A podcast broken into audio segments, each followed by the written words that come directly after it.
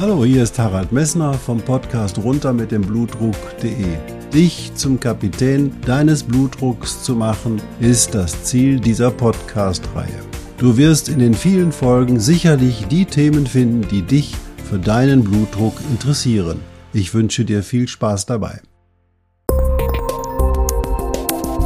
Hallo, hier spricht wieder Harald Messner vom Podcast runter mit dem Blutdruck.de, dein Blutdruckcoach. Schön, dass du eingeschaltet hast. In der letzten Folge hatten wir uns darüber unterhalten, was denn auch der Blutdruck mit der Niere zu tun hat und was die Niere mit dem Blutdruck zu tun hat. Also, wir haben da über Henne und Ei gesprochen, wenn du dich erinnerst. Und bei Henne und Ei haben wir festgestellt, dass der, die Niere sowohl die Henne als auch das Ei sein kann. Und das ist das Fatale und deswegen müssen wir immer so ein bisschen bisschen ein Auge auf die Nieren halten, wenn wir unsere Nierenfunktion bis ins hohe Alter bewahren wollen. Und du hast auch noch gehört, dass sowieso jeder Mensch, je älter er wird, umso größer ist sein Nierenfunktionsverlust. Und dazu muss man daran denken, dass man diese Medikamente, die vornehmlich über die Niere ausgeschieden werden, im Alter eben halt auch geringer dosiert. Das zum letzten Podcast und heute werde ich dir nochmal detailhaft etwas über das Lakritz erzählen. Viel Spaß! Spaß dabei.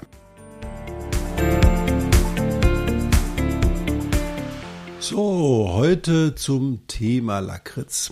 Da will ich dir erstmal erzählen, das Lakritz stammt aus dem Süßholz. Und zwar wird das aus dem echten Süßholz gewonnen und wird als Rohlakritz extrahiert. Und das ist so eine Flüssigkeit, die ist relativ eingedickt die wird dann mit Zuckersirup versehen, da kommt Mehl dazu, kommt Gelatine dazu, damit diese schönen Lakritzformen wie eben halt dieser Ring oder der Taler oder so weiter überhaupt gebildet werden können. Zusätzlich kommt auch noch Stärke, Agar und andere Stoffe hinzu, Fenchelöl, Pektin auch und Salmiak. Deswegen gibt es auch diese Salmiak-Pastillen, die etwas diesen scharfen Geschmack haben.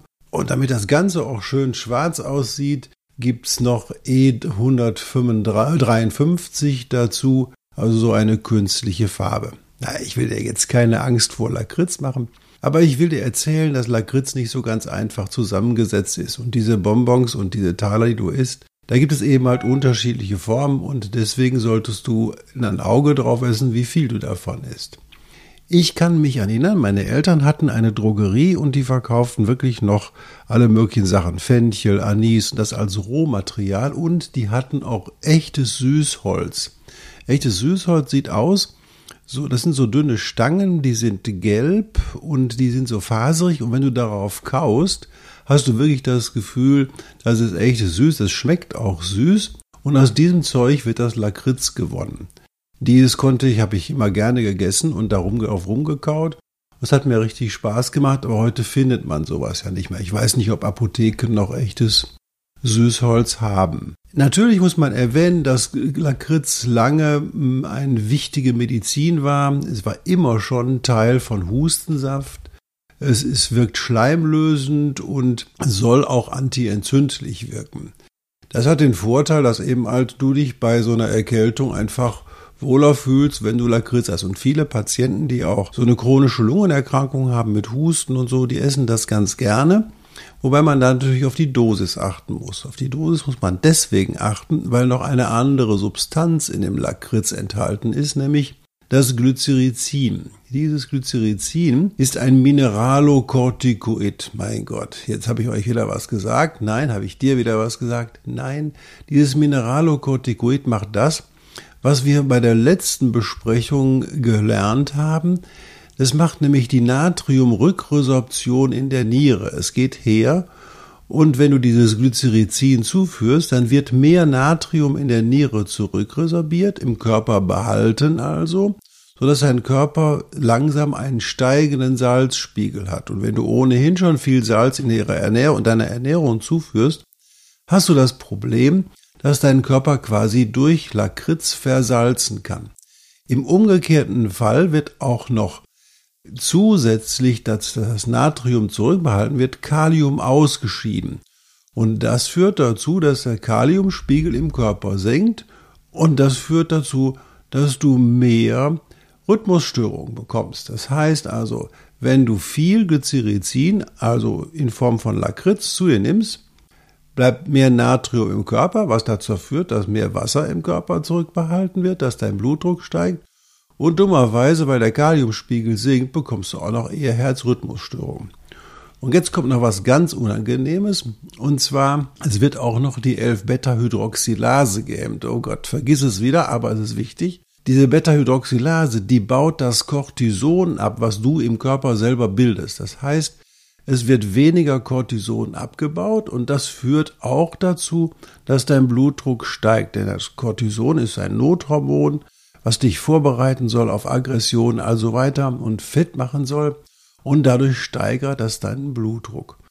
Und für die, die rauchen, gibt's noch eine besonders schlechte Nachricht, nämlich durch das Rauchen wird in deinem Körper eine Substanz frei, die heißt NNK. Und diese NNK wird normalerweise in der Niere abgebaut und dann wird das über die Niere ausgeschieden. Das ist eine Substanz, die ist krebserregend und die stammt aus dem Rauchen. Und diese wird leider durch dieses Glycyrrhizin oder der Abbau wird durch das Glycyrrhizin gehemmt. Das heißt also, wenn du rauchst, wird das NNK in der Niere wieder abgebaut, aber das NNK wird nicht so gut abgebaut, wenn du gleichzeitig noch Lakritz nimmst. Und das ist ziemlich blöd. Deswegen also Rauchen und Lakritz geht formal gar nicht, weil dann wird nämlich dieses NNK hochgehalten und du hast eine höhere Chance durchs Rauchen mal irgendwann Krebs zu bekommen. Außerdem musst du aufpassen, wenn du schwanger bist, die Männer sind ja von ausgenommen, dann ist, muss man überlegen, dass es Studien gibt, die beweisen, dass viel Lakritzkonsum eine körperliche und geistige Entwicklungsstörung des Kindes machen kann. Also, wie viel Lakritz kann man denn zu sich nehmen? Also ist ganz schnell gesagt, es gibt sogenannte Kinderlakritze, das sind diese Lakritze, die du in einer normalen Tüte kaufen kannst im Süßigkeitenladen. Und da solltest du nicht mehr als 50 Gramm Kinderlakritz pro Tag einnehmen. Das ist so eine Vierteltüte. Das ist, bis dahin soll alles in Ordnung sein. Das gilt aber nur für Menschen, die keinen Hypertonus haben. Und dann gibt es noch die sogenannten Starklackrisse, die du in der Apotheke nur bekommst. Davon darfst du viel, viel weniger essen, denn die haben 200 Milligramm pro 100 Gramm Lakritz. Als Starklakritz drin, bei, den, bei dem Kinderlakritz sind nur 5 Milligramm sozusagen da drin, sodass das also doch deutlich weniger ist. Grundsätzlich muss man empfehlen, dass Lakritzen für Menschen über 40 Jahren nicht mehr klug ist, weil die haben mit hoher Wahrscheinlichkeit einen höheren Blutdruck und leiden unter den Folgen eines Lakritzkonsums. Und natürlich die Menschen, die Medikamente nehmen, sollten aufpassen, denn Lakritz, dieses Glycyrrhizin und diese anderen Substanzen, die darin sind, die verstärken den Abbau zum Beispiel vom Warfarin, das ist ein Makumar-Abkömmling, sozusagen ein Kumarin-Abkömmling. Das heißt also, wenn die das verstärken, ist dein Blut dünner, als du erwartest, was nicht klug ist. Sie verändern die Wirkung vom Digitoxin, was dazu führt, eben halt wegen des niedrigen Kaliumspiegels ist Digitoxin toxischer. Und sie schwächen die Östrogenwirkung der Pille ab. Das ist auch eine Situation, die man im Kopf behalten muss. Gleichzeitig genommen mit Medikamenten, die dich entwässern, wie zum Beispiel Furosemid, bei dem auch das Kalium abgesenkt wird, senkt das Kalium zusätzlich, das Kalium zusätzlich dann durch Lakritz abgesenkt. Deswegen ist diese Kombination wirklich nicht klug. Also, ich will dir keine Angst machen vor Lakritz, aber man muss auch bei Süßigkeiten aufpassen, was man sonst für Erkrankungen hat, wie alt man ist und wie viel man davon zu sich nehmen darf, wenn man zum Beispiel weiß, welche Nebenwirkungen auch so eine Süßigkeit haben kann. Also Fazit für mich, ich sag mal, jemand, der einen Hypertonus hat, sollte Lakritz meiden. Alle, die die normalen Blutdruck haben, können eine Vierteltüte am Tag essen, sollten natürlich, wenn sie älter werden, ihren Blutdruck beobachten. Da spricht überhaupt nichts gegen dann. Nur Hypertoniepatienten und Patienten mit einer Herzminderleistung bitte keine Lakritz. Ich wollte noch kurz auf ein anderes Thema eingehen, nämlich auf den Einnahmezeitpunkt der Blutdruckmedikamente. Aus meiner Sicht, das kann bei eurem Hausarzt ganz anders sein, aber aus meiner Sicht halte ich es immer für günstig, wenn man ein Blutdruckmedikament einnehmen muss, dass man ein Medikament dieser Blutdruckmedikamente abends vor dem Schlafengehen nimmt. Warum?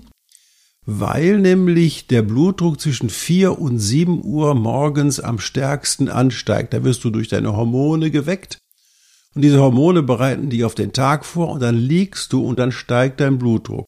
Und komischerweise in dieser Zeit passiert auch die häufigste Nebenwirkung des hohen Blutdrucks, nämlich die häufigsten Schlaganfälle passieren zwischen 4 und 7 Uhr morgens.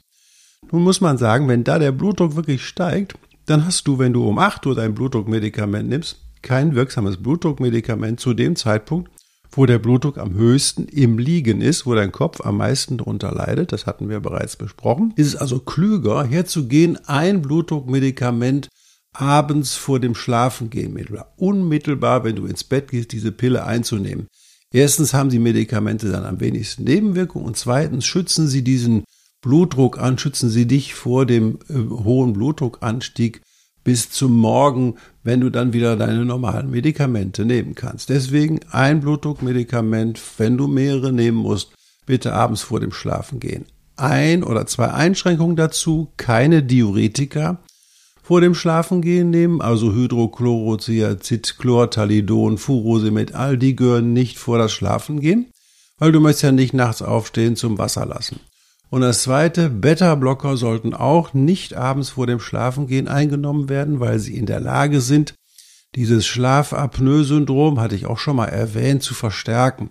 Deswegen keine Beta-Blocker abends vor dem Schlafengehen. Alle anderen Medikamente kannst du locker dann, wenn du ins Bett gehst, nehmen. Das heißt, wenn du um 10 Uhr ins Bett gehst, nimmst du die um 10 Uhr.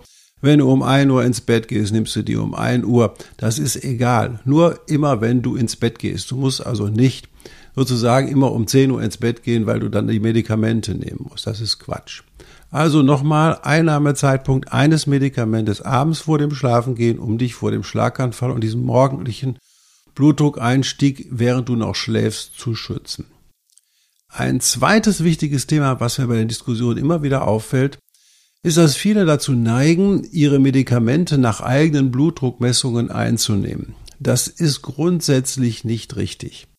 Du musst überlegen, du kannst nicht immer deinen Blutdruck messen und du weißt nicht immer, ob Beschwerden, die du hast, zu deinem Blutdruck assoziiert sind. Und es gibt Tage und Phasen, wo dein Blutdruck hoch ist und du dich total wohlfühlst und es gibt Tage und Phasen, wo dein Blutdruck hoch ist und du fühlst dich schlecht.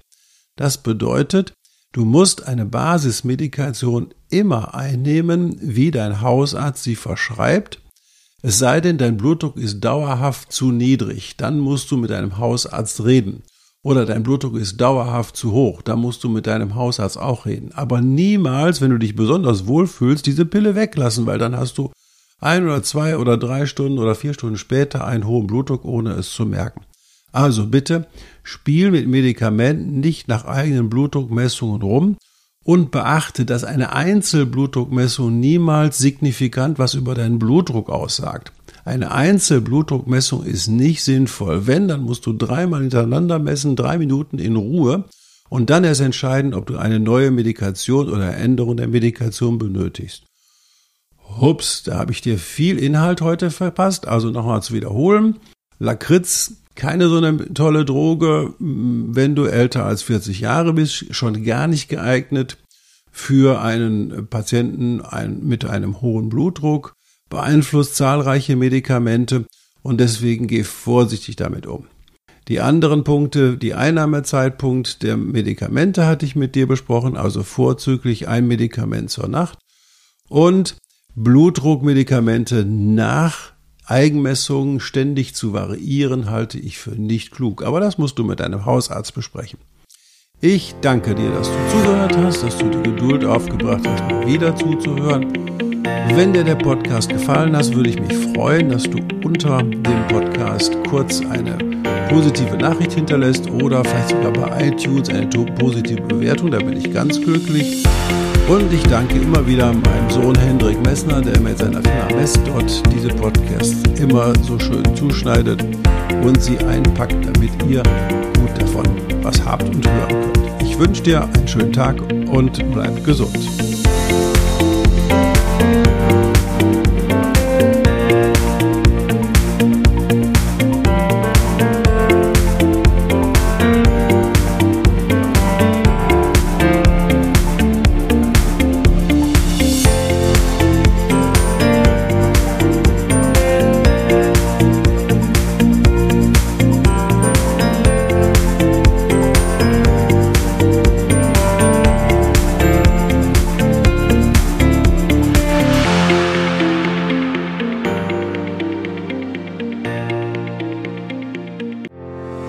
Ich hoffe, diese Podcast-Folge hat dir genauso viel Spaß gemacht wie mir. Du findest noch zahlreiche andere Themen unter dieser Podcast-Reihe, die immer in Zusammenarbeit auch mit meinem Sohn Hendrik Messner mit seiner Firma mess.de entstanden ist. Und dafür möchte ich ihm sehr danken. Bis bald.